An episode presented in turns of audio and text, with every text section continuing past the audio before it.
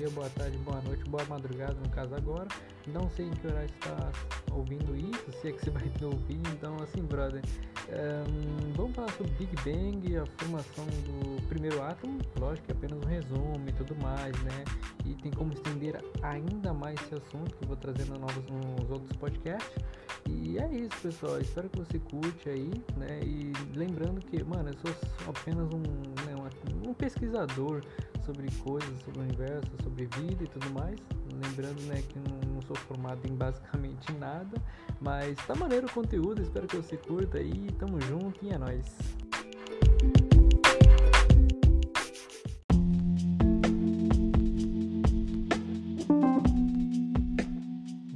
agora lá, vamos lá. Primeiro, os conceitos fundamentais pra você entender essa porra, mano. Porque o bagulho assim é do caralho. Né? Então, assim, conceitos introdutórios, mano. Quatro forças fundamentais regem o universo: força né, é, eletrofraca, a força nuclear forte, o eletromagnetismo, eita porra, e a gravidade, cara. Essas quatro forças regem o universo. Lembre-se disso: existe quatro forças e tal, tudo aí, beleza. Cara, agora voltando no tempo, mano, vamos voltar tipo a 3,8 bilhões de anos-luz, cara. Tipo um período assim extremamente ínfimo. Bagulho, é, mano, é trilhões de anos-luz. Bagulho assim, é inimaginável uma coisa como essa. E beleza, essas quatro forças, né, devido tipo, o universo estar tá extremamente minúsculo e cabia no ponto de um alfinete, assim, extremamente denso, quente pra caralho, que é tipo, extremamente uma energia grotesca e as quatro forças unidas. Não vou falar aí de gluons e partículas que carregam essas forças, né? Porque isso aí é tema de outro vídeo e tudo mais. Aí beleza, você tem aí essas quatro forças unificadas. Brother, agora pensa comigo, vamos fazer um, um, processo meditativo aí de como isso mais ou menos era, cara. Mano, imagina, tipo, não existia estrela, não existia superaglomerado de galáxias, não existia porra nenhuma. Tudo que você conhece de matéria, esquece. Esquece aí, isso aí não existia. Era tudo energia, basicamente, né? E estava extremamente intenso. Então, beleza. Aí você tem mais ou menos essa noção de como que era aí. O que que acontece para dar o grande boom no universo, brother? a gravidade ela vai se desunir das demais outras forças. Né? Então a gente vai ter tipo, o eletromagnetismo, vai ter a força nuclear forte e o, a força nuclear fraca. É a força eletrofraca, né? E imagina, tem essa e tirando a gravidade. E é isso, isso deu grande boom no universo e começou a expandir por todos os lados e tudo mais. E o bagulho foi por todo lado. Imagina essa porra, o bagulho deve, ser, deve ter sido incrível. Só que vamos colocar um conceito né, um pouco importante, né? Que nós estamos falando aí num período ínfimo, extremamente é questão de, de é, fentômetro de segundos, tá ligado? É tipo mais ou menos, vamos falar da era de Planck, na verdade, né? Que é 10 elevado a menos 43 segundos. Um tempo extremamente não tem como nem imaginar isso, tá ligado? Lembrando que o tempo nessa época nem, nem era tipo uma coisa como a gente né, interpreta hoje. Era um tempo, era uma dimensão e tudo mais, mas eu não vou entrar nesse ponto. Daí vai ser para outros podcasts. Então, beleza, nós temos um, um, tempo extremamente ínfimo, tá ligado?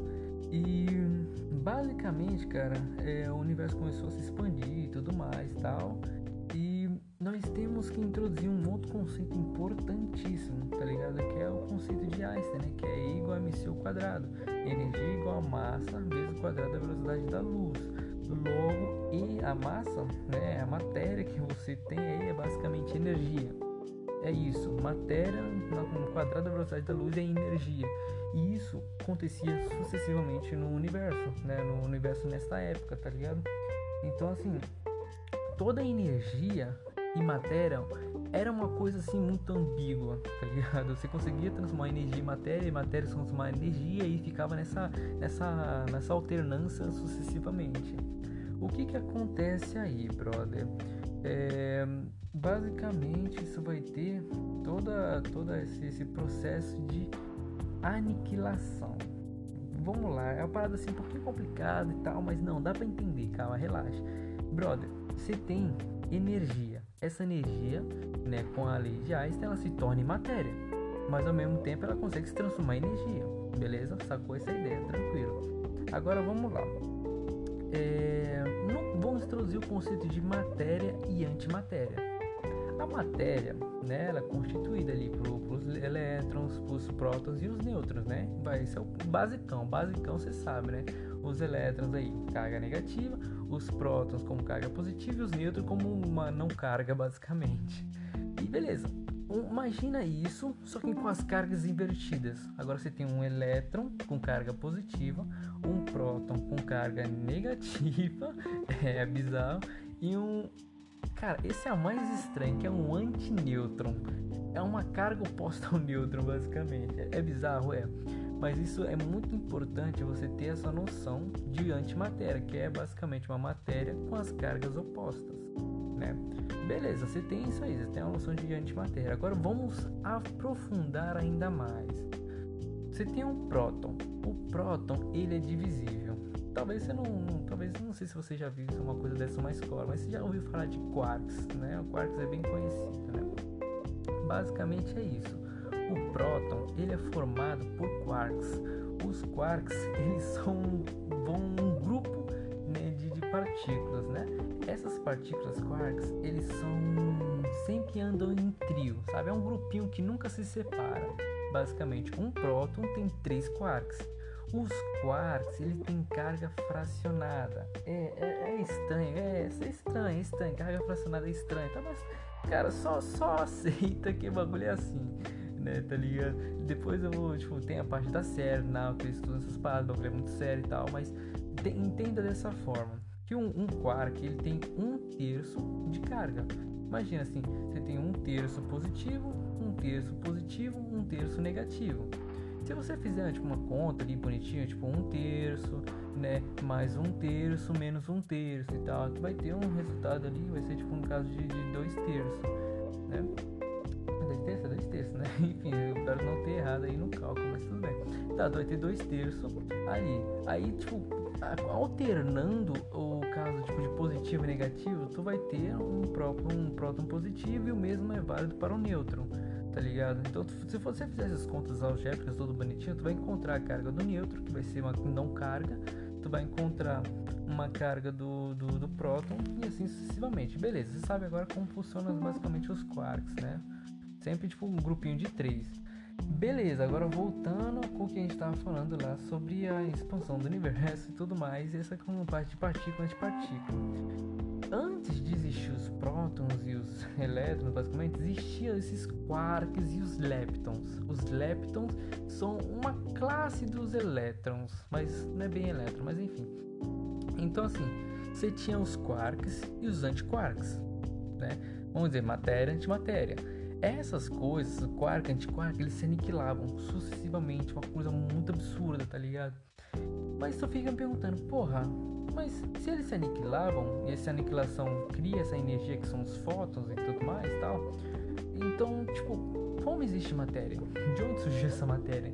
Essa é a grande questão. Nesse meio percurso, teve aí a, uma assimetria né, nesse processo. Então, assim, você tem um bilhão de antimatéria para uma matéria. Então, assim, cada um bilhão de antimatéria você criava uma matéria, essa matéria não encontrava uma outra matéria, uma antimatéria para se aniquilar. Então, tipo assim, começou a existir matéria. Lembre-se disso, só começou a existir matéria. Essa teve essa assimetria de matéria antimatéria. Beleza, mas isso é dado por um simples processo, sei lá, tal, porque tipo, o universo é extremamente, né, tipo, extremamente, tipo, né, de uma alta quantidade de energia, então tinha energia suficiente para criar uma antimatéria, né, e para conseguir fazer essa aniquilação, né? A partir com a expansão e tal, resfriamento do universo gradativo e tudo mais, né, você vai ter esse processo aí de, de é, os quarks começarem a unir uns aos outros, né? Lembra que os quarks eram separados, eles começam a se unir e tudo mais. É uma parada complicada, mas sim, os quarks são é, em três no próton, mas eles eram separados, bro. Depois eles se unem tudo bonitinho a partir do resfriamento, né? E não ter mais quantidade de energia para faturar essa matéria antimatéria. Beleza você vai ter esse resfriamento aí bonitinho e tal e tudo mais, os quais vão começar a se unir. E você vai ter esse mesmo processo com os, os, os, os leptons, né? Que é uma classe ali dos elétrons, uma classe de neutrinos e tudo mais. É, aí beleza, você vai ter um elétron e um positron. O elétron e um positron é basicamente um elétron, que é uma carga negativa, e o posítron, que é um elétron positivo. E esse faz a aniquilação, né? Vai ter o surgimento ali da energia que vai emitir, e é isso, tá ligado? Só que também teve essa assimetria, tudo mais, que acabou, né? Tipo, criando os elétrons bonitinho. Aí beleza. Um, dentro dessas classes de quarks e leptons, você vai ter os hadrons, que é basicamente interpreta como um quark mais denso, sabe? Né? Enfim, é um quark mais denso, lembra-se disso. Eu não quero falar de pentaquark, de tetraquark, que são tipo, assuntos muito complicados e até meio, meio difícil assim, de, de explicar. Mas enfim, Aí você vai ter resfriamento e tal, vai ter essa união dos quarks. E quando o universo começou a esfriar, esfriar ainda mais, e, tipo, né, em, graus, em graus Kelvin, começaram a esfriar, é, os elétrons começaram a tipo, encontrar os seus parceiros e formar uma órbita. Então você vai ter o próton, que são três quarks, e o elétron vai começar na órbita. Que isso lembra? Lembra um próton, um elétron, então aí um hidrogênio. Isso, tá ligado? Então, tipo assim, tu começa a ter uma primeira formação do átomo, que é o hidrogênio, nesse período aí, brother. Ah, e por sinal, tipo, bom, já tendo essa noção, depois eu quero falar um pouquinho mais como isso aí funciona e tudo mais. Vou falar aí no próximo podcast.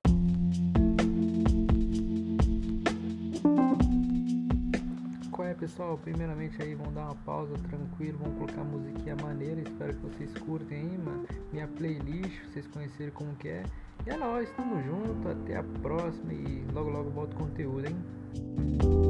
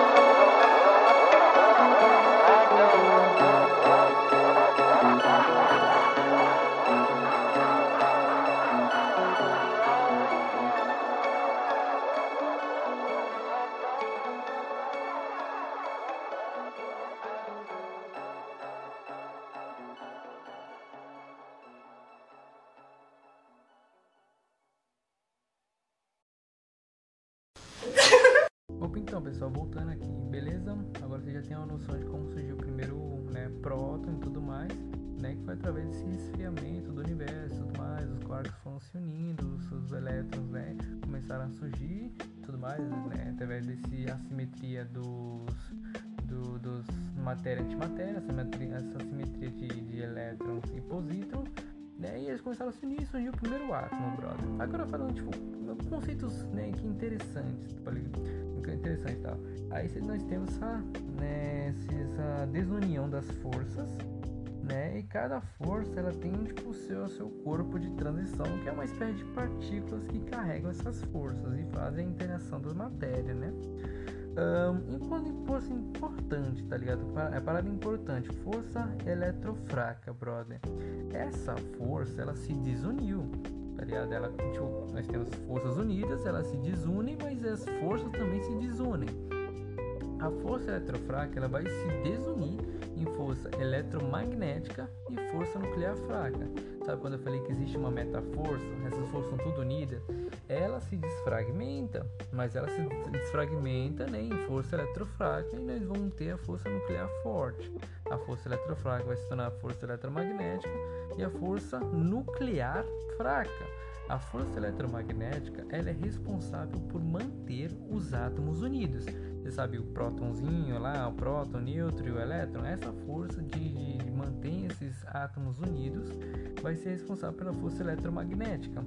E nós temos aí a força nuclear fraca, tá ligado? Que ela vai ser responsável pelo controle do decaimento radioativo.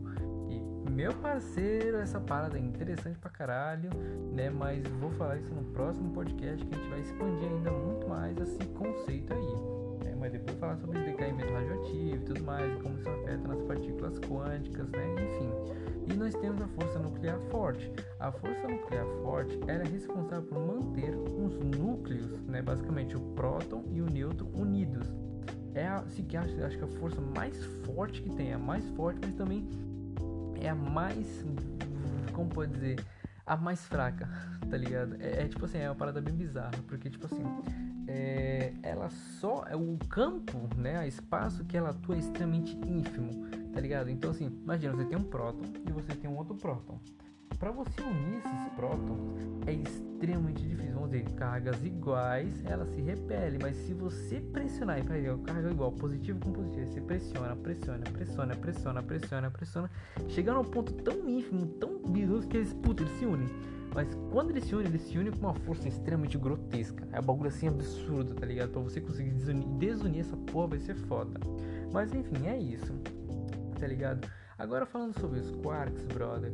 Os quarks, eles são as partículas, tipo, uma das partículas fundamentais e tudo mais. Só que assim, existe tipos de quarks, tá ligado? O que, que é formado basicamente no, no próton e no nêutron são os quarks ups e down, up e down, tá ligado? São dois conceitos. Né? E os quarks existem vários tipos de quarks. Existe o up, existe o down, existe o bottom, o top, o charmed, existe o strange. Tem os strangelets, que é uma parada ali um pouquinho mais complicada e tal, né? Não creio que ainda haja comprovação da existência deles, mas eles são extremamente importantes, né? Porque também vai envolver as estrelas de, de, de, de, outra porra, as estrelas, né? é, estranhos, né? Que tipo, né? Strange, Strange Star, né? E são, tem propriedades extremamente absurdas que é extremamente interessante. Enfim, você tem esse primeiro aí, conselho e tudo mais. Você sabe que eles têm as cargas fracionadas, né? Eu havia comentado e tudo mais. E brother, pensa comigo, cara. É, como que isso, porra, foi, foi, né? Tipo, descoberto e tudo mais, É, cara, existe o, a CERN, tá ligado? Que ele é um, é um laboratório e tudo mais, sei lá na Europa, na, na, Europa Central ainda, não sei, é na Suíça, se não me engano. Né? Espero não estar errado aqui nesse momento. Mas enfim, eles têm esse acelerador de partículas. E brother, isso é um absurdo. É um bagulho extremamente grotesco, tá ligado? Porque, tipo assim, é quilômetros, quilômetros de, de, de diâmetro, mais de distância, na verdade, né?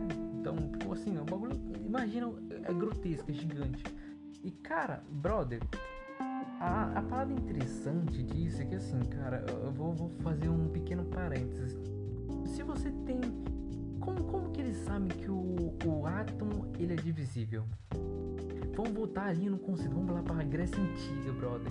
Você sabe que o átomo ele é conhecido por assim, ó, porra, imagina, você tem, pega, sei lá, uma pedra, você divide a pedra em quatro pedaços, você divide, ah, quatro em oito, aí você vai dividindo, dividindo, dividindo, dividindo, até chegar a um ponto assim que acreditam ser indivisível. Esse ponto que é indivisível, que é o átomo que eles denominaram, ele é divisível.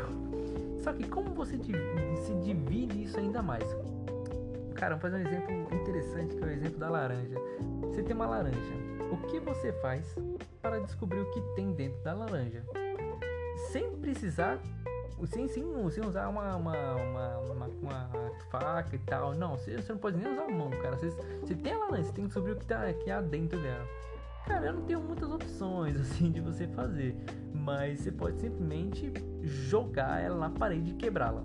É, e você vai quebrar e você vai saber o que tá lá dentro, vai saber que tem, tipo, né, o suco e tudo mais, a polpa, o caralho é quatro. E você vai quebrando, quebrando, jogando, quebrando, quebrando, quebrando, até você chegar ao que nós conhecemos com os átomos. E é basicamente esse conceito que é feito lá na CERN, brother. Eles simplesmente pegam essas né, energia e tudo mais e elas colocam numa velocidade extremamente grotesca junto com outras partículas fazem elas se colidirem. Essa colisão e tudo mais, né, vai ser tipo mapeado e tudo mais, com todo o processo tecnológico que eles têm, e vão descobrir o que há dentro né, dessa, dessas partículas, essas partículas subatômicas. E aí foi descobrindo os hadrons, os leptons, os neutrinos, tal, enfim, uma porrada de coisa, e os bósons, enfim, muitas coisas que acabam englobando né, na, na, num átomo assim. E a parada é super interessante, brother. É uma parada que, tipo, pretendo trazer mais vezes nos próximos podcasts. O cara é 4. Agora, voltando, tipo, parte do universo em si, mano, é, você sabe que, tipo assim, você tem aí o hidrogênio, que é um, um próton e um, um elétron, basicamente. E são formados por quarks e os, né, os elétrons aí. Um, você sabe que, tipo, basicamente 90% da matéria do nosso universo é hidrogênio. Nosso Sol é feito de hidrogênio, né? Então, é basicamente isso. É um dos fatos mais fundamentais. Aí você vai ter os hélios, vai ter o deutério, né, o lítio, o trílio, sei lá, é, é trílio, acho que é trílio, né? Não sei lá. É um, um isótopo. Enfim, é isso, basicamente, né? Ah, é uma parada muito interessante. Porque assim, você sabe que tipo, a energia, né, como que a gente, né, no universo naquela época era basicamente os fótons. Os fótons, né, tinham uma grande quantidade de energia e tudo mais. Só que imagina assim, esses fótons, né, começaram a esfriar, né, o universo começou a esfriar, por isso começou a surgir os átomos. Só que chega um ponto que os fótons não conseguem mais interagir com a matéria. E esses fótons, basicamente, eles vão ficar à deriva, porque tipo, ele não consegue interagir com a matéria e logo ele vai ficar tipo, né, vagando aí sucessivamente. E isso que é interessante, porque quando o fóton não passa mais tecnicamente interagir com a matéria, ele fica tipo como um registro, tá ligado? Então, tipo assim, nós sabemos que os átomos, os fótons começaram a, ou melhor, os átomos começaram a surgir a partir de quando não ocorreu mais essa interação com os fótons, né, essa energia. E isso vai ser muito importante para um conceito chamado os, os, os fundos cósmicos de microondas, que vai ser um grande mapeamento assim, do universo que é feito e tudo mais, que é, é extremamente importante para conhecer como foi a história do universo. E tem um puta estudo e tudo mais, tal, que eles fazem esse grande mapeamento. E, porra, mano, isso é do caralho. Um, outro conceito interessante, cara, que esse E igual a MC ao quadrado, né? Esse conceito aí de Einstein é muito empregado em situações grotescas que é corrida no universo, tipo buracos negros e tudo mais. Fazendo um grande ressalto aqui que o buraco negro não é tão negro assim não, mano. O buraco negro evapora essa matéria, tá ligado?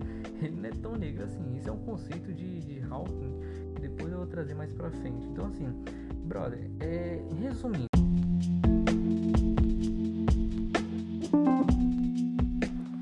Pessoal, primeiramente aí vamos dar uma pausa tranquilo, vamos colocar musiquinha maneira, espero que vocês curtem aí, mano. Minha playlist, vocês conhecerem como que é. E é nóis, tamo junto, até a próxima e logo logo boto conteúdo, hein?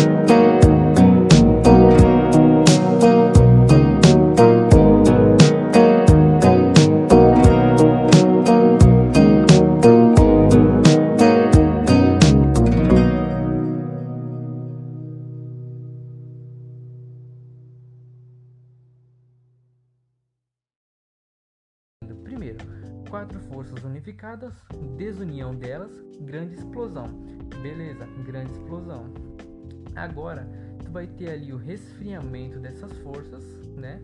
E essas forças, essas resfriamento dessas forças não, é resfriamento do universo, vai ter ainda desunião dessas forças. Cara, vai ter o processo de partícula antipartícula, que são essas aniquilações. Essas aniquilações vai, vai sofrer uma assimetria, então tipo assim, matéria, uma antimatéria, né? E vai começar a surgir matéria. Essa matéria é constituída por quarks. Esses quarks começam a se unir devido ao esfriamento do universo. Esse, esse esfriamento e tal começa a surgir essa matéria, tá ligado? Os, os, os elétrons começam a se unir, os quarks se unem assim, formam um próton, neutro, pá, beleza, começa a surgir o átomo. Então assim, esse esfriamento todo foi devido, né, a, a, e começa a surgir a primeira matéria. Basicamente é isso, é um resumão aí, né, basicamente. E é isso, cara. E essa é uma parada, tipo, muito, muito incrível, brother. E assim, vamos deixar aí, eu vou fazer isso. E agora, brother, mano, tipo, todo esse conceito, todo esse conteúdo aí que você tecnicamente absorveu, todo esse resumo, cara. Mano, a, a, como você consegue expandir isso aí é uma forma muito grotesca. Eu vou trazer novos conteúdos para os próximos podcasts, mano. E, mano, pensa comigo, cara. Mano, como que é extraordinário o universo, né, mano? Eu fico parando pra pensar todo esse conceito, todos esses quarks, leptons, campo de Higgs, o peso da matéria, espaço-tempo, constante da luz e tal, caralho, a quatro. Eu falo, mano, mano, como que é extraordinário isso? Como que é lindo? Como que é divino? E é uma parada super interessante, cara, porque isso tecnicamente faz parte de nós. Isso, isso é motivo pra gente descobrir nossa própria essência, nossa própria matéria. Nós somos constituídos de, de átomos. Esses átomos são divisíveis, são quarks, esses quarks são divisíveis. digo, teoria das cordas aí entrando no caminho e tudo mais, tal, as teorias das cordas, tal, porra, energia, nós somos completamente energia, basicamente, cara. Mano, pensa comigo. A gente é, a gente é o fruto do universo. Tudo, tudo converge em um pequeno sistema, um pequeno início. Esse início e tal, tudo mais. Lembrando que o universo é infinito, tá ligado? Depois eu quero trazer um outro conceito em relação a isso. Mas enfim, tudo converge nessa pequena explosão e tal, tudo mais. Vão surgindo os átomos, os prótons, vai começando a surgir pequena matéria, vai se aglomerando e tal, formando estrela, galáxias, vai ter aí os meteoros, os meteoros vão se explodindo, se colidindo e tal, vai ter estrelas, depois buraco negro, vai ter. Puta, mano, vai ter coisa pra caralho, mano. Vai conhecendo matéria e tudo que a gente conheceu, vai surgir a Terra, mano, porra toda, caralho, vai começar. Enfim, vou resumir. Existe nós. Nós é fruto do universo. É isso. Só queria dizer isso, que acho uma das coisas mais extraordinárias. E brother, pode viver o quanto for, mano, mas a gente é apenas um- um pequeno, pequeno, pequeno fracionamento desse caminho. É isso, nós somos um pequeno fruto que esse fruto, cara. Eu não sei como que é o futuro, não sei como vai ser o universo daqui pra frente, como que vai ser convergir pra um universo mais consciente, transformar em, em vida e tudo mais. Mas cara, a nossa, a nossa vida é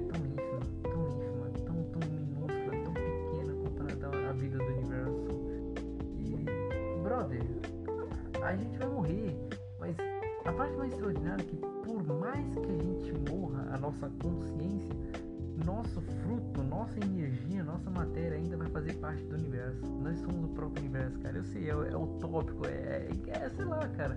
A, a morte, pensado nessa grande escala, não, nem sequer passa a existir dessa forma. Nossa matéria não é destruível. A gente sabe legal- daquele negócio, aquele conceito de Lavoisier, né? Que nada se cria, nada, nada se perde, tudo se transforma. Nossa energia se transforma, brother. Então, assim, cara, é um assunto extremamente maneiro. Vou trazer novos conteúdos. É isso. Você sabe o resumão aí de como funcionou, funcionou o Big Bang. Vou deixar vocês aí. Então, é isso, pessoal. Cara, eu espero que vocês tenham gostado, que vocês tenham curtido. Parada super maneira. E é nóis. Tamo junto. E até a próxima.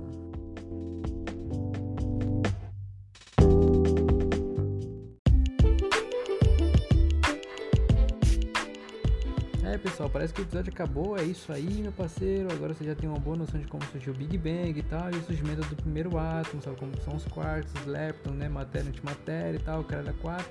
Vou trazer novos conteúdos em relação a isso, porque isso aí é, um- é uma síntese minúscula ainda de, de todo o conteúdo que faz parte, né, vou estar aí ó, expandindo ainda mais. Espero que vocês tenham curtido, é nóis e até a próxima.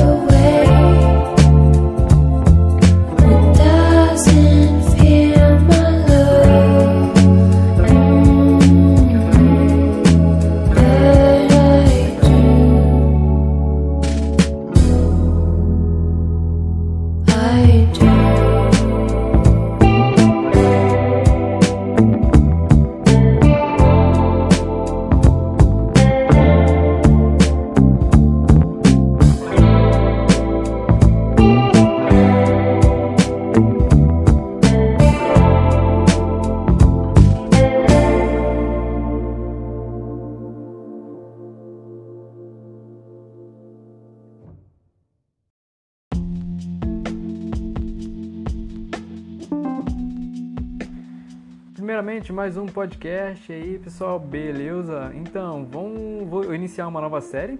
Essa série vai ser sobre um livro que eu estou lendo e tudo mais. E eu pensei, hum, vou fazer um podcast sobre isso, porque, nossa, mano, é muita coisa, é muito assunto, é extremamente denso, mas é super interessante. Vou tentar passar aí, tipo, sempre resuminho de cada capítulo, né? Tentar mostrar, tipo, alguns tópicos interessantes que acabam sendo abordados. E o livro que eu estou lendo, né, para os biólogos evolutivos, é um dos mais fantásticos e incríveis. É o, a, a Grande História da Evolução, de Richard Dawkins. Ele é como se fosse uma espécie de, de Albert Einstein da, da, da, da biologia evolutiva. E como que, tipo, pretendo fazer um resumo de cada capítulo e tudo mais, explicando algumas, alguns pontos interessantes. Então, é, vamos lá, pessoal, vamos lá. Primeiramente, alguns conceitos básicos, né, que ele sempre acaba abordando, que é a deixar de imaginar né, a evolução como algo linear. Por exemplo, como uma espécie do, do antepassada, né, ela, ela como fosse uma espécie de transição para um fim último da espécie atual. Né, e que não é bem assim. Vamos deixar esse humanocentrismo de lado né, e deixar de imaginar que as espécies estão evoluindo para nossa causa ou algo do tipo, né, que, sei lá, nossos antepassados era tipo meio caminho andado para até chegar a nós. Não é muito bem assim que funciona, porque primeiramente são épocas diferentes, eles não tinham quaisquer ideia de evolução, né, e primeiramente eles estavam tipo apenas se adaptando ao ambiente naquela época. Né? Então vamos deixar esse, esse fim último da, da, da, da própria evolução e tudo mais. Né? Um conceito interessante aqui, só para ressaltar, porque eu acho maneiro, é sobre o modelo de Smolin. Né? Ele é um carinho importante, tal, que ele vai ter uma concepção do tipo o que em relação ao universo em si. Porque pensa comigo, brother, nós estamos aqui tipo, no universo e tudo mais, e uma coisa que gerou vida. O universo, nosso universo aqui, gerou vida. E ele né, propõe uma ideia assim, não é testada nem nada, pelo menos, não, mas também não tem como ser refutada de certa forma. É que o universo geram filhos através dos buracos negros e que herdam, né, nesses universos filhos são as constantes que são herdadas e tudo mais né, como fosse uma espécie de herança né, de mais outros. E isso pode ser tipo ocorrer mutações e tudo mais nessas leis constantes. Né? É como se fosse tipo, um processo ah, provavelmente evolutivo, como acontece com a gente, quando sei lá, eh, sei lá, eh, nós deixamos nossos herdeiros para seguir a, a, a, a caminho aí do mundo.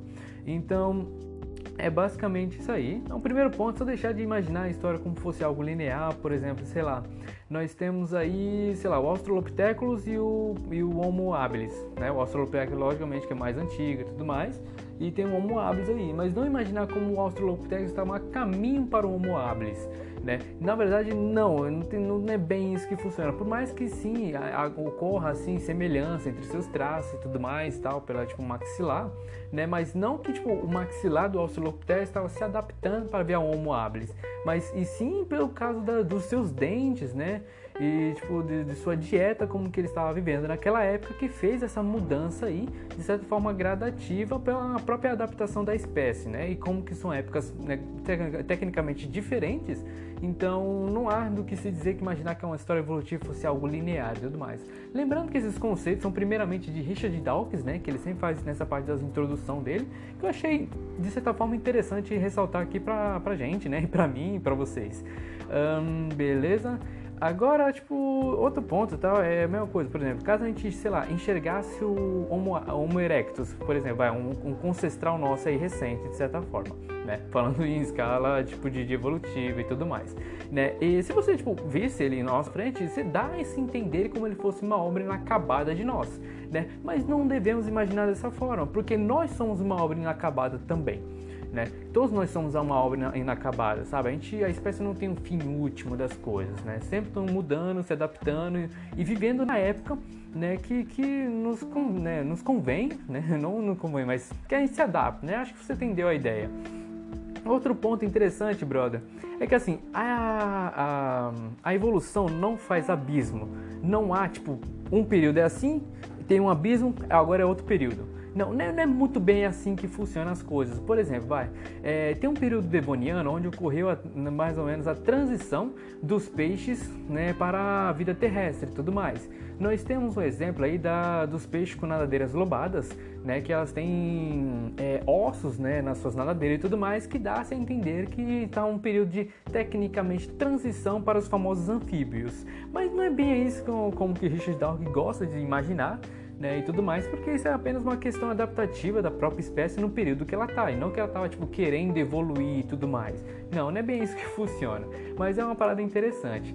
Outra coisa, imaginar que é um andorião, sabe? Imaginar como, sei lá, o fim último é para chegar à espécie do andorião, porque tipo, ele realmente é extremamente muito bom com as asas, ele consegue até fazer reprodução no meio do, do, do, do voo dele. Então é uma parada assim, tipo, bem, bem uau, incrível mas é, não imaginar como esse fim último, sabe? Uma coisa muito linear. Isso é a mesma coisa que falar, sei lá, tipo, por exemplo, vai, você tem um, a anta, um mussaranho elefante, um macaco narigudo, como, sei lá, seria um ensaio para conseguir uma tromba ideal e perfeita. E que também não é a ideia, sabe? Cada um tem suas adaptações, cada um viver, tipo, né, numa época e tudo mais, né? E são, tipo, não como fosse espécies transitivas e tudo mais, mas sim, tipo, eles próprios se adaptaram e tudo mais para viver no ambiente naquilo que, né, estão eles aí e tudo mais. Então, de modo geral, é, devemos ressaltar aqui que, tipo, o livro de Richard Dawkins, ele faz um, um processo interessante, porque ele sempre vai voltar aos seus concestrais, que é basicamente, por exemplo, vai, nós temos Homo habilis aqui, nós vamos retroceder na história encontrando nossos ancestrais em comuns, sabe? Tipo, nossos antepassados, encontrando, tipo, sei lá, passando pro, pro é, chimpanzés, gorilas, lembrando que é, isso tecnicamente vou falar mais para frente, tal, mas é, o chimpanzé e o, e o, Homo sapiens, né, os DNA deles são muito complementares, são tipo, tecnicamente igualzinho, tá ligado? Então, tipo, é, não que a gente veio deles, mas nós temos um ancestral em comum, né? Então, é, é basicamente isso. Então, vamos passar pro não, não de modo geral, mas às vezes vou citar que é sobre famílias, filhos, ordens, classes, subgrupos, né, de modo geral. Então eles vão voltar por parte de mamíferos até os mamíferos que tipo viviam no escuro, que eram insetívoros, né, vão passar por roedores, né, vão passar pelos dinossauros, vertebrados, vão falar tipo de muita coisa, até voltar no mais simples modo de vida, né, que era basicamente as pequenas bactérias, pequenos compostos orgânicos e tudo mais. Lembrando que nós temos isso tudo compartilhado através do DNA, o que, é um ponto importantíssimo, né? Porque tipo, o DNA é que vai ser toda, vamos dizer, a nossa forma escrita de passar nossos registros adiante. Né? Então é basicamente isso. Então vamos passar por, bom, basicamente chimpanzé, bonobo, vai ser, sei lá, incrível. Tanto que assim, quanto mais a gente voltar, o conceito de continente vai deixar de existir sabe? Tipo, a gente pega mais classificar, ah, não, esse grupo é originalmente da África, outro grupo é da Ásia, outro grupo é da Europa Central, sabe? Não, vamos deixar esse conceito de lado porque nem vai parar, nem vai fazer mais sentido, é, basicamente, tipo, ter essas classificações. E partes ressaltante aqui, pelo menos de acordo com Richard Dawkins e tal, é que não vai dar tanta atenção para as espécies que já estão extintas, né, de modo geral, que não, não temos um, mais um ancestral em comum, que não deixaram mais as suas linhagens adiante e tudo mais. Exceção aos dodôs, né, porque a gente também foi a causa da extinção deles, mas eles são bonitinhos também. Então é basicamente isso aí. Agora, brother, vamos para, para um outro assunto interessantíssimo também, que como que a gente faz a datação disso, sabe? Como que, tipo, conhecemos o nosso passado, como que é feito, como que é, tipo, as, as ciências que estudam isso. Por exemplo, na arqueologia. Na arqueologia vai ter o estudo dos ossos, das pontas das flechas, tu vai ter os fragmentos de cerâmicas, estatuetas, sabe? Tipo, tu vai ter também sistema de escrita e tudo mais. Vai ter um, um compilado de coisa aí. Na biologia, tu também vai ter os dentes, tu vai ter os ossos e tudo mais, vai ter as relíquias renováveis e tu vai estar representando o passado e tudo mais.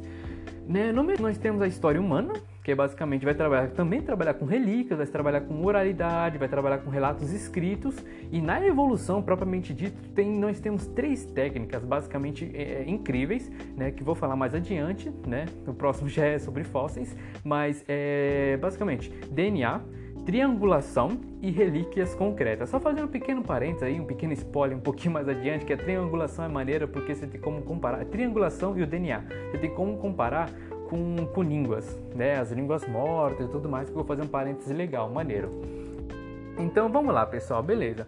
Nós temos aí os fósseis, né, como um, primeiro, não um primeiro fator e tudo mais, mas um fator importante que nós utilizamos para conhecer os nossos antepassados, né? Só que os fósseis, brother, é, eles, né, tipo, vai, o composto orgânico e tudo mais, são soterrados, tudo mais, através da pressão, pressão e tudo mais, a mineralização acaba, tipo, né, causando um registro ali que a gente consegue, tipo, descobrir tudo mais. Mas não apenas isso, cara, os fósseis são, tipo, uns grandes sobreviventes. Eles sobreviveram contra fungos, hienas, besouros, necrófagos, bactérias e tudo mais, porque, tipo, é a única maneira de, de ter sobrevivido, sobrevivido para a gente conseguir detectá-los. Outro obstante, assim, vai, por exemplo, vai, nós temos um registro histórico muito legal, que é o Homem do Gelo do Tirol, o Otzi, no caso, o nome dele é Otzi. E, tipo, ele foi encontrado, tava congelado ali, não sei, tipo, quantos, quantos assim, acho que 5 mil anos, mais ou menos, não sei, não lembro bem. Mas, brother, ele tava congelado e eles conseguiram detectar. Eu, vocês não estão vendo a imagem aqui, mas tem uma imagenzinha, tipo, dele feio. É bem, é bem feinha, bem feinho, mas tem uma representação, né, que fizeram dele mais bonitinho e tudo mais, de como que ele seria. Uh, outro, outro tipo sistema de, de fósseis são os insetos embalsamados no ambar, né, que eles basicamente ali, ambar, na verdade, caso você não saiba, é uma resina de, de uma madeira e tudo mais que acabam tipo sendo fossilizados e tudo mais e a, os insetos acabam impregnados lá. Então assim, uh, outros pontos é que tipo assim, dentes, dentes são, acabam sendo muito duráveis e são muito importantes para relatar, né, como que tipo eram os dentes e tudo mais, que tipo de, de de presas que possivelmente o fóssil ele né, pegava e tudo mais, comia. Né? Principalmente porque o dente é um uma das coisas mais duras do ser humano, porque trabalha basicamente 24 horas, né? Então, todos os dias você está trabalhando com os dentes e tudo mais. Outros pontos importantes e fortes que acabam sendo preservados, que são os ossos, os ossos e as conchas, né? Principalmente por soterrar e tudo mais. Então, tipo, é, é muito importante isso. Nós temos ainda, tipo, né, que um ponto importante a ressaltar, que, brother, por mais que, sei lá, a gente apagasse todos os fósseis né, da, da Terra e tudo mais, mas a gente ainda conseguiria fazer, tipo, descobrir que o, a, toda a espécie humana, ela é evolutiva, né? Então, tipo, teve todos esses antepassados e tudo mais, por mais que tivesse todos os fósseis, né? E fazendo de modo geral, a definição de fóssil, de fóssil é tipo, mano, é basicamente qualquer artefato, né, que sobreviveu há mais de 10 mil anos, né, e foi substituído por minerais. É isso, de, a grosso modo, é claro. Né? Uh, outra parada interessante, brother, porque tipo, além dos fósseis, que são uma maneira muito importante de fazer essa detecção, nós temos a, uma, uma espécie de, de conhecimento geológico, né, que são a lei de estratificadora, né, e tudo mais, que vai ser os estratos da própria costa terrestre. Basicamente, o conceito mais importante, mais, tipo, de modo geral, cara, são estratos, né, que apresentam semelhanças, né, é, tipo, são os mesmos tipos de estratos, só que em regiões diferentes do mundo. Então, tipo, sei lá, na região A você vai ter o extrato B numa camada, puta, 3, na camada 3. Aí você tem, ah, em 500 quilômetros, sei lá, do outro lado do mundo, vai ter o mesmo extrato B, só que na camada 1, sabe? Então tu vai ter, tipo, o mesmo tipo de estratos e esses mesmos tipos de estratos e diferentes regiões, eles apresentam os mesmos tipos de fósseis tá ligado? Lógico que, tipo, é, visualizando dessa forma é mais fácil e tudo mais, tudo mais, tipo, na, na forma teórica é mais simples. Só que o trabalho de um paleontólogo para fazer isso é uma parada um pouquinho mais complicada e tudo mais. É, então, assim, nós temos que certas exceções em relação a isso, que são, tipo, o caso de placas tectônicas, né, geleiras, que acabam, tipo, movimentando toda a parte da crosta terrestre e, tipo, mudando suas posições, né. Essa parada é legal porque você tem como fazer muitas comparações então, brother, tem essas comparações com rochas distintas e tudo mais que são bastante importantes aí no estudo da, da parte da evolução. Né? Um exemplo clássico aí você vai ter, tipo, por exemplo, as, ah, as rochas devonianas. Né? As rochas devonianas elas encontram-se na, na, América do Norte, na Alemanha, nas Ilhas Britânicas ali, e eles apresentam as mesmas é, registros fósseis e também tipo, as mesmas características. Cara, o trabalho de, agora tipo fazendo de um trabalho de um paleontólogo de modo geral, porque ele vai ter que estudar isso e demais outras coisas, né? É, brother, ele vai, ele basicamente viaja de sítio em sítio, né, procurando por extratos, por pesquisas, vão trabalhar em museus, com datações, tudo mais, né, em diferentes regiões do mundo. Então ele vai fazendo um compilado de informações de diversas regiões para tentar montar um quebra-cabeça. E basicamente isso, montar um quebra-cabeça com uma pá de registro e tudo mais para tentar montar uma árvore genealógica né, do, do, que foi encontrado e tudo mais. Cara, é tipo um exemplo, vai, por exemplo, vai, você é, um, você é um arqueólogo e tudo mais, você encontrou um registro no Mar Morto, tá ligado? E esse registro do Mar Morto vai ser o que nós conhecemos como o primeiro livro a Samuel. Então, tipo, é, é, é meio que nesses compilados e tudo mais. Então essa parte interessante porque tem esses padrões de fósseis que ajuda ainda mais nessa parte da detecção né, e na parte da, da biologia evolutiva e tudo mais. Um, basicamente, você tem um outro parada que é importantíssimo, né? Que tipo é, período de descontinuidade desses fósseis. Por exemplo, você tem tipo, diversas costras terrestres e você chega um período ali e tudo mais. Lembrando que essas costras terrestres, tudo mais as camadas terrestres, elas estão, elas têm níveis de anos, né? Enquanto tipo, a mais próxima da, da, de nós, por exemplo, a tem a costra terrestre mais acima é a mais nova. A mais abaixo assim são as mais antigas, né? Tirando as, as exceções e tudo mais.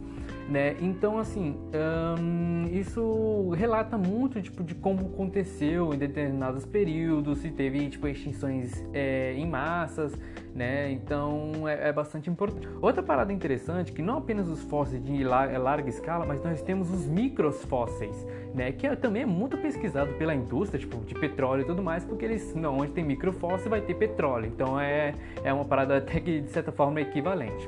Um, só que, tipo, a partir dos pontos, quando teve aí, tipo, o processo da ciência e tudo mais, da parte da física principalmente, nós teve, tivemos o conhecimento da radioatividade, né? Que ela vai fazer o estudo ali do, do, da, do decaimento radioativo de, de, de diversos compostos aí, vou falar mais adiante, que eles têm os seus períodos de meia-vida. E através desses períodos de meia-vida, nós conseguimos fazer essas datações para verificar os anos, tudo mais, de quanto tempo esses, esses fósseis estão aí e tudo mais. É, basicamente, de modo geral, falar os mais principais aqui. Primeiro, nós temos o anéis de árvores, né, que basicamente vão contar ali centenas de anos. Sim, as árvores, quando você corta aí de modo horizontal e tudo mais, você vai ver que tem diversos anéis dela e cada anelzinho vai representar tipo, uma quantidade de anos que a gente vai fazer centenas de anos. Nós temos a datação de carbono 14, 14 que tipo vai ter esse decaimento radioativo dele, tudo mais, de meia vida, e vão ser de milhares de anos. Nós temos ainda, nós temos o urânio, o tório, o chumbo, né, que vão ser milhões e centenas de milhares de anos, milhões de anos, centenas de milhões, desculpa. E nós temos o potássio argônio, que vai ser basicamente bilhões de anos. É isso, né? Ah, tipo, tirando essa parte do fóssil agora, vamos para um outro ponto, que é as baixas das relíquias renovadas. Brother, agora a parada vai ficar bastante interessante porque eu vou fazer uns entes parentes assim do que tange a própria língua humana para vocês compreenderem melhor como mais ou menos como funciona. Primeiramente, cara, é, as relíquias renováveis, né? Nós temos conhecimento assim, principalmente do, dos documentos escritos na parte de oralidade, para que descrevem o, o passado, tá ligado? Então, assim, tipo, nós só conhecemos, por exemplo, um exemplo, a Europa do, do século XVI através dos relatos, né? Um dos relatos deles é um relato de Chaucer, né? Um escritor importante aí. Então, tipo, nós só conhecemos as coisas do passado através dos relatos que nós estamos lá. Só que, tipo, nesse meio período e tudo mais, nós temos os relatos escritos e nós temos em meio caminho a oralidade. Tá ligado? Então, só que, tipo, você vai ter muitos conflitos entre esses dois pontos, principalmente da oralidade, porque, mano, isso não dura. Por mais que nós temos, tivemos cultura e tudo mais no passado, que fizeram, tipo, os homens decorar textos e tudo mais, e passar esses textos adiante, seja, tipo, na parte administrativa, seja, sei lá, em escala logarítmica, tá ligado? Então, mas, enfim, tu vai ter sempre, tipo, essa, essa parte de oralidade que não é nada confiável e, tipo, simplesmente vai acabar se perdendo. Por exemplo, vai, o, agora fazer um, no caso, do, na, na, na parte da escrita e tudo mais, nós temos aí, tipo, um exemplo clássico é a, a recitações bárticas com as de Homero, tá ligado? Com as de Homero. Então, tipo, o que eles vai fazer isso todo se compilado de uma forma alegórica, contando a história, né, de, de da, da, da, da Grécia e tudo mais. Que também, tipo, vamos fazer um pequeno um parênteses aqui, mas, tipo, por exemplo, vai, nós temos os deuses, semideuses e possíveis pessoas, centauro, todos esses seres mitológicos que talvez possivelmente foram homens quaisquer, foram vilões que tiveram grande feito e tudo mais, que ficou impregnado como uma língua, tipo lenda do Saci, né, que depois se tornaram uma espécie de deuses, uma crença que foi passada adiante, tá ligado? Não, voltando um pequeno assim, é, voltando um pouquinho e tudo mais, tem um exemplo da família, tá ligado? Pra você perceber o quão, quão ruim é a oralidade. Por exemplo, vai, eu tenho meus pais, né, eu sei, conheço ele e tudo mais, convivo com ele, mas meus pais têm os seus pais, né, que são os meus avós, e os meus avós eu já conheço um pouco menos, tudo mais, não tem muito conflito. Meus, tem, esses meus avós têm seus pais, que são os meus bisavós e tudo mais, que eu basicamente já não conheço nada. Então, tipo assim, já morreu, basicamente. Então essa parte da oralidade é muito falho, né? E é difícil de confiar no que tange, tipo, parte de, de estudo de arqueologia barra é, biologia evolutiva. Um, outras coisas assim, não apenas tipo livros em papiros, nós temos as, as escritas em, em papel e tudo mais, e pedra também, né? Nós temos a, tipo, a tradição escrita, os artefatos históricos tudo mais. E outro parênteses assim, brother, por exemplo, antes de chegar basicamente ali na, na, na, era de Gutenberg e tudo mais, para fazer a parte da impressora, que é um caminho também de, de Martino Lutero e tudo mais, não quero entrar nesses detalhes assim, nós tínhamos os escribas. Os escribas, eles basicamente copiavam texto, copiavam textos escritos. Nós tínhamos um livro, nós tínhamos a Bíblia no latim e tudo mais. Você quer fazer uma outra Bíblia? Beleza, você vai copiar palavra por palavra. E nós temos ainda, ainda diferença entre partes de, de diferente de caligrafia, diferença no, no, no que tange a, ai caralho, é, o próprio sentido das coisas, tudo com todas essas coisas. Né? E no nesse meio caminho nós temos ainda o nosso alfabeto, né? Uh, português de 29 letras, mas nós temos 26 na parte da língua inglesa e tudo mais. Eu espero não ter errado o nome, porque eu nunca lembro ao certo. Mas enfim, é uma cerca de 20 e poucas letras, né? E que faz um compilado de sentidos ali, tipo de, de, de palavras e tudo mais, que também tem suas variações na, no que tange a fonética, né? Isso é importante porque tipo, faz, vamos dizer, uma espécie de, de é, uma, uma, continuidade tal da própria língua e tudo mais para ter como registro. Por exemplo, vai, nós temos um registro, um dos mais impecáveis, incríveis tudo mais, que é a parte de Pompeia, tá ligado? É um acontecimento ali que aconteceu no, no, em 79 depois de Cristo e isso daí foi através de uma testemunha, né, do, do, caro, do caso do, do Plínio Moço, que ele escreveu, é, que viu, escreveu que viu em duas a epístola do historiador Tácidos, né, em alguns meses, tudo mais, né, que, que escreveu esse relato e tudo mais. E, tipo, foi todo aquele acontecimento e tal, tipo, de Roma, se não de Roma, foi ter um vulcão e tudo mais que acabou, tipo, matando toda a população. Né? Eu não, não, não lembro muito bem disso aí. Mas, enfim, tem esse fato da, da, do caso de Pompeia. Né? E além do historiador Tácito, né, alguns registros deles permanecem até hoje que podem ser lidos e tudo mais. É, depois nós basicamente né, nós temos o Gutenberg e tudo mais, a parte da impressão, né, que tipo vai ser tipo uma espécie de impressora mecânica e tudo mais para fazer todas essas partes tipo de, de, de, de é, bem impressão basicamente. Só que nesse meio percurso aí nós temos ali a parte dos protestantes, né, de Martinho Lutero e tudo mais né? E tipo, brother, cara, a escrita, os escribas em si, de modo geral, eles são falíveis, mano. Por exemplo, você tem teólogos alemães no século XIX que possivelmente adulteraram o Novo Testamento tá ligado? Por quê? Pra coincidir com o Velho Testamento, tá ligado? Não que, tipo assim, é, por mais que eles acreditassem que, tipo, é, tenha fé em Cristo, que ele descendeu de Davi, né, e tudo mais, que tem todo aquele processo lá de, tipo, de, de morte, de ressurreição, para tudo provar, tipo, todas as profecias do Velho Testamento, né? Mas a parte de você adulterar uma coisa, né, é, dessa forma assim, é como você tipo assim, ah, vou tipo arrumar uma falha, sabe? Né, vou consertar, uma, é a mesma coisa que consertar um erro de gramática. Se você consertar algo, logo você não está errado em consertar, né, entre aspas aí, né, de modo, desse modo geral. Então assim, por mais que tipo a escrita seja uma coisa muito mais confiável e tudo mais, mas ainda você tem uma série de requisitos de interpretações, né, e o caralho a quatro. Mas no, agora, tipo, no que tange a própria evolução, nós temos alguns sistemas importantes. O, é o principal sistema de escrita na parte da biologia, que é basicamente o DNA, que é a sequência de aminoácidos barra de, de proteínas que vão descrever, que vão nos informar sobre os órgãos, sobre os corpos, sobre o tipo sanguíneo, vai fazer processos químicos.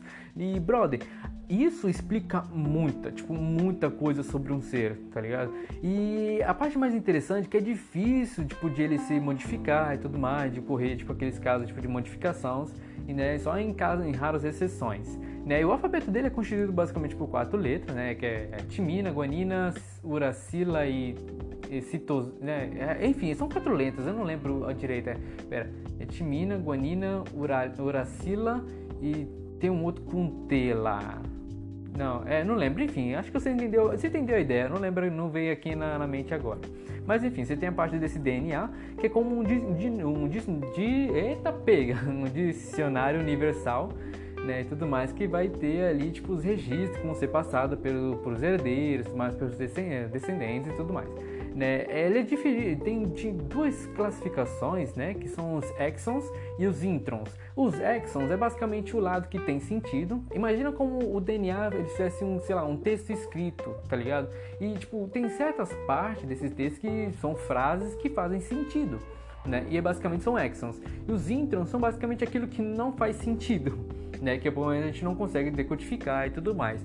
Que é tipo, por exemplo, vai, você sabe, uh, os DNA eles são passados de, de, geração em geração e tudo mais para os seus descendentes. Só que você guarda desse, é, é DNA de seus ancestrais, sabe? Tipo, de coisas que, sei lá, você não vai mais utilizar.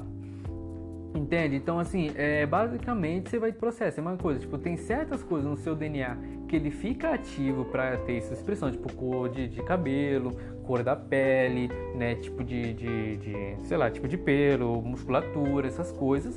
Mas tem outras, outros fatores que você não utiliza mais, mas que ainda ficam lá inativos, sabe? Então, tipo, é bastante importante isso. Mas outro problema, no caso do DNA, é que ele é, ele é, ele é facilmente perdido em em seres mortos, sabe? Tipo, que você, tipo, um, um animal morreu e tudo mais, para você conseguir o, o, DNA dele bonitinho e tudo mais, vai ser bem mais complicado porque ele é muito fácil de ser perdido.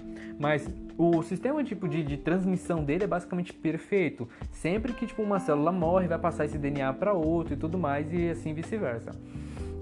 Enfim, você tem um outro processo que é basicamente o, um processo não, na verdade, é uma descoberta que fizeram, que era um mamute congelado no, no permafrost, na Sibéria e tudo mais. E estavam querendo clonar ele com uma espécie de, de, de elefante, né, um elefante mais é, fêmea e tudo mais, para tentar clonar isso, né, e conseguir tipo pegar o DNA dele. O que de certa forma seria bem, bem, bem difícil mesmo, né, porque tipo, bom, ele tá congelado não sei quantos né, mil, mil anos, mais milhões de anos. Então é, é uma parada um pouquinho complicada. O nosso DNA, o DNA assim que a gente mais conseguiu tipo relatar tudo bonitinho e tal, ter uma bela cópia foi o DNA do Neandertal, né? E tipo é o mais próximo aí que a gente consegue. Mais próximo não, né? Deve ter outros, tudo mais, mas esse é o que tipo tem uma, um DNA bonitinho aí que a gente consegue visualizar e tudo mais. Um, e isso é de modo geral, sabe? E o DNA, né, de, de, você entender bem, brother, ele pode informar sobre o clima que uma espécie tipo ele vivia, pode informar os predadores ideais que ele tipo pegaria e tudo mais. Nós eles informam o comportamento, os alimentos, os hormônios. Então tipo ele, ele basicamente faz uma descrição completa do ser que tipo está sendo estudado, da espécie e tudo mais né? E além do mais, é, tipo, além dos estudos, tudo mais DNA, o único problema dele é que tipo, é difícil você fazer a leitura dele. Mas uh, isso pode comprovar ainda mais, no caso tem uns estudos sobre os golfinhos, né? E que acreditam que eles foram tiveram ancestrais terrestres, né? Que eles antigamente eram terrestres, tudo mais, que depois passaram para a água. O que, que, é muito interessante, tudo mais que pode, também pode ser comprovado pelo DNA, mas o único problema é essa parte de, de da leitura do DNA que é mais difícil. Beleza? Agora, pessoal, vamos falar de um outro, outro assunto, né? Que a gente, por exemplo, a gente passou pelos fósseis, passamos pelo DNA, agora vamos para a triangulação. Nossa, essa parte é super interessante, porque eu vou fazer realmente um parêntese com a, a língua, né? Como que é feita a, parte da, vamos dizer, classificações de famílias de línguas e tudo mais, como funciona a parte da, a, da datação de línguas mortas, em referência a como é feito na, na biologia evolutiva. Mas então, em relação à triangulação, nós temos, por exemplo, vai, os escritos, né, os livros de Shakespeare, de Chaucer, de Beowulf, né, que são em inglês ali, né, tipo, um pouco mais arcaico e tudo mais, que fizeram esses primeiros relatos, tal, que utilizam sempre a linguagem do inglês, né, a linguagem do inglês e tudo mais. Só que, tipo assim, é, vamos fazer um pequeno parênteses aqui, brother. Nós temos o inglês moderno, o inglês médio e o inglês, né, o anglo-saxão, sabe? Tipo, nós temos esses três tipos de inglês e tudo mais. Dentro nessa parte do inglês e tudo mais, vamos ter, um, por exemplo, um concestral. Por exemplo, o concestral em comum entre o inglês moderno, o inglês médio e o inglês anglo-saxão, sabe? É tipo dois tipos de inglês comparados, né, que dá um terceiro, que é basicamente o conceito da triangulação. Ele vai pegar dois, duas espécies diferentes, né, vão fazer tipo a parte de registro fóssil, DNA e tudo mais, e com meio nesse meio caminho vão tentar classificar um terceiro que tem que ser descoberto e tudo mais, né, que tipo não tem uma resposta muito clara. Né? Em relação às línguas, brother, nós temos línguas não escritas e nós temos ainda as línguas mortas. A triangulação vai ser responsável por fazer a, hierarquização dessas línguas, né? Vai fazer comparação entre duas línguas, classificar em famílias e tudo mais. Por exemplo, o que é feito nas línguas basicamente romanas, é, germânicas, eslavas, celtas, né? algumas línguas indianas no meio do caminho, que eles fazem tudo de uma, de uma faz parte de uma família chamada que é o Indo-Proto-Europeu que tipo é, que acreditam-se né que tipo viveu há cerca de 6 mil anos atrás né? não obstante ainda nós temos a, a línguas é, altaica dravidiana e urálico e o garri né, que são línguas semelhantes que apresentam essas mesmas características. Nós voltamos ainda mais os ancestrais incomuns dessas línguas, né, que tipo as línguas que de onde dessas de derivaram as outras, nós temos a língua, vamos dizer, a, a, a urlíngua, tá ligado? Que são basicamente a língua nostrádica, que tipo é uma língua tipo basicamente, sei lá, o concestral em comum entre o ser humano e as bactérias. Basicamente nós temos essas línguas nostráticas, ou melhor, as bactérias seria a língua nostráticas do indo-europeu. É, é basicamente isso aí, tá ligado? Essa língua nostrática, ela, tipo, acreditam-se que ela viveu, né, teve permeado ali na parte da Europa, cerca de 12 a 15 mil anos né, na, na parte da Terra. E é basicamente isso, sabe? Tipo, tu vai fazer essas comparações, né? Tipo, entre diversas, diversas espécies, né? Tipo, animais e tudo mais, para se encontrar um terceiro que, tipo, seja, tipo, um ancestral em comum, seja, tipo, um fóssil, seja alguma coisa relacionada a isso, né?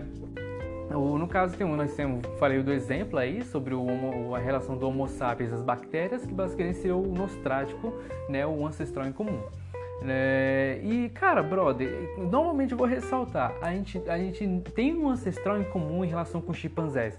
Só para ressaltar, brother, vamos dizer, o Homo sapiens e o chimpanzé é como, tipo, é, é, se fosse a língua portuguesa, só que o chimpanzé é a língua com sotaque nordestino e o Homo sapiens é da, sei lá, sotaque sulista, tá ligado? É, é a mesma língua, tá ligado? Só muda o sotaque. Então, tipo, nossos DNA, nosso DNA compartilhado entre o Homo sapiens e o chimpanzé é muito, tipo, muito semelhante. E nesse processo que a gente vai fazer de retrocessão, retro, é, enfim, retroceder na história evolutiva, que a gente vai encontrar os nossos tipo coluna vertebral, não vai encontrar não, os vertebrados, né, que tiveram lá um ancestral, um ancestral em comum que, é, que usava a coluna vertebral, que foi passando e tudo mais.